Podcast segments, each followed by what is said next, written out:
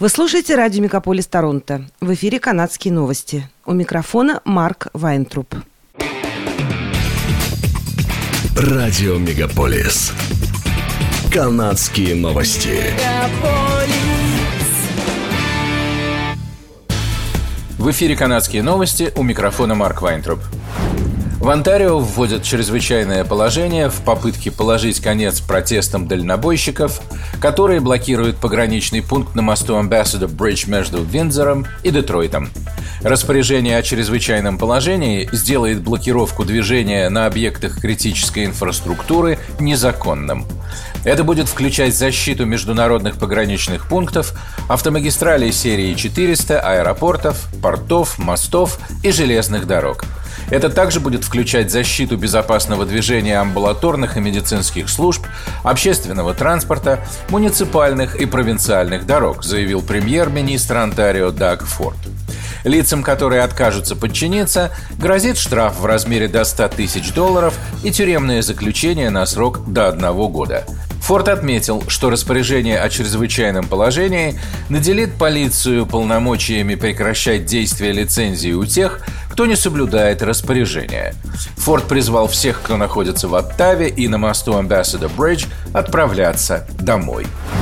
Компания General Motors заявила в четверг, что была вынуждена отменить две производственные смены на заводе в Мичигане, где собираются спортивные автомобили из-за протестов канадских дальнобойщиков. Кроме того, Ford Motor Company и Toyota Motor Corporation заявили в среду, что они были вынуждены приостановить некоторые операции из-за сбоев в цепочке поставок, вызванных протестами, которые затруднили движение на мосту Ambassador Bridge, соединяющем Детройт и Виндзор. Производитель автомобилей Chrysler, компания Stellantis, также была вынуждена прекратить работу. Toyota заявила, что не планирует производить автомобили на своих заводах в Онтарио до конца недели. Более двух третей товаров, ежегодно продаваемых между Канадой и США на 650 миллиардов долларов, перевозятся грузовиками через границу. Правительство Онтарио обратилось в суд с просьбой заморозить миллионы долларов, пожертвованные конвою «Свобода» на платформу Give Send Go. Правительство в четверг днем получило распоряжение Верховного суда, которое запрещает распространять пожертвования, сделанные в адрес Freedom Convoy 2022 и Adopt a Trucker. Постановление является обязательным к исполнению всеми сторонами, владеющими или контролирующими пожертвования – Две недели назад сотни грузовиков въехали в Оттаву в знак протеста против коронавирусных ограничений. Водители грузовиков заблокировали движение на пограничных пунктах в Альберте, Манитобе и Онтарио, сообщает издание CP24. Организаторам акции протеста удалось собрать 10 миллионов долларов через сайт GoFundMe. Однако компания прекратила сбор средств в пользу конвоя свободы. В GoFundMe заявили, что протест должен быть мирным, однако, по словам местных властей, превратился в оккупацию. Организаторы конвоя свободы организовали сбор средств на сайте Give Send Go. По состоянию на четверг им удалось собрать почти 8,5 миллионов долларов. Adopt a Tracker собрал 686 тысяч. Премьер-министр Канады Джастин Трюдо заявил, что придерживается обязательной вакцинации и ограничений на поездки. Трюдо отметил, что правила изменятся тогда, когда служба общественного здравоохранения порекомендует сделать это. Вы не можете положить конец пандемии законодательным путем. Вам нужно положить конец пандемии, полагаясь на науку, меры общественного здравоохранения и вакцинацию, заявил Трюдо. Его комментарии прозвучали после того, как Альберта и Саскичеван объявили о прекращении использования паспортов вакцинации – в Альберте паспорта вакцинации перестали использовать со среды 9 февраля. Премьер провинции Джейсон Кенни назвал это возвращением к нормальной жизни.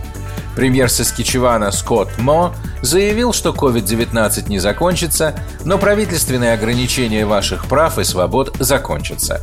28 февраля в Саскичеване отменят паспорта вакцинации и маски, сообщает издание Daily Hive. Статистическое управление Канады сообщает, что в январе экономика потеряла 200 тысяч рабочих мест на фоне ужесточения правил общественного здравоохранения, введенных для замедления распространения нового варианта COVID-19. Это сокращение является самым значительным с января 2021 года, когда экономика потеряла 207 800 рабочих мест. В январе уровень безработицы достиг 6,5% по сравнению с 6% в декабре. Правительство Канады объявит об изменениях ограничений на границе со следующей недели. Об этом заявил министр здравоохранения Канады Жак-Ив Дюкло. Пока правительство рекомендует канадцам избегать международных поездок. Канадцы, которые путешествуют по Канаде на самолете, пассажирском поезде или лодке, должны быть вакцинированы от COVID-19. Международные путешественники должны сдать тест на коронавирус. Главный санитарный врач Канады Тереза Тем отметила, что случаи заражения штаммом омикрон сложно остановить на границе, учитывая заразность омикрона. Тем заявила, что ежедневно в Канаде от COVID-19 умирает 130 человек.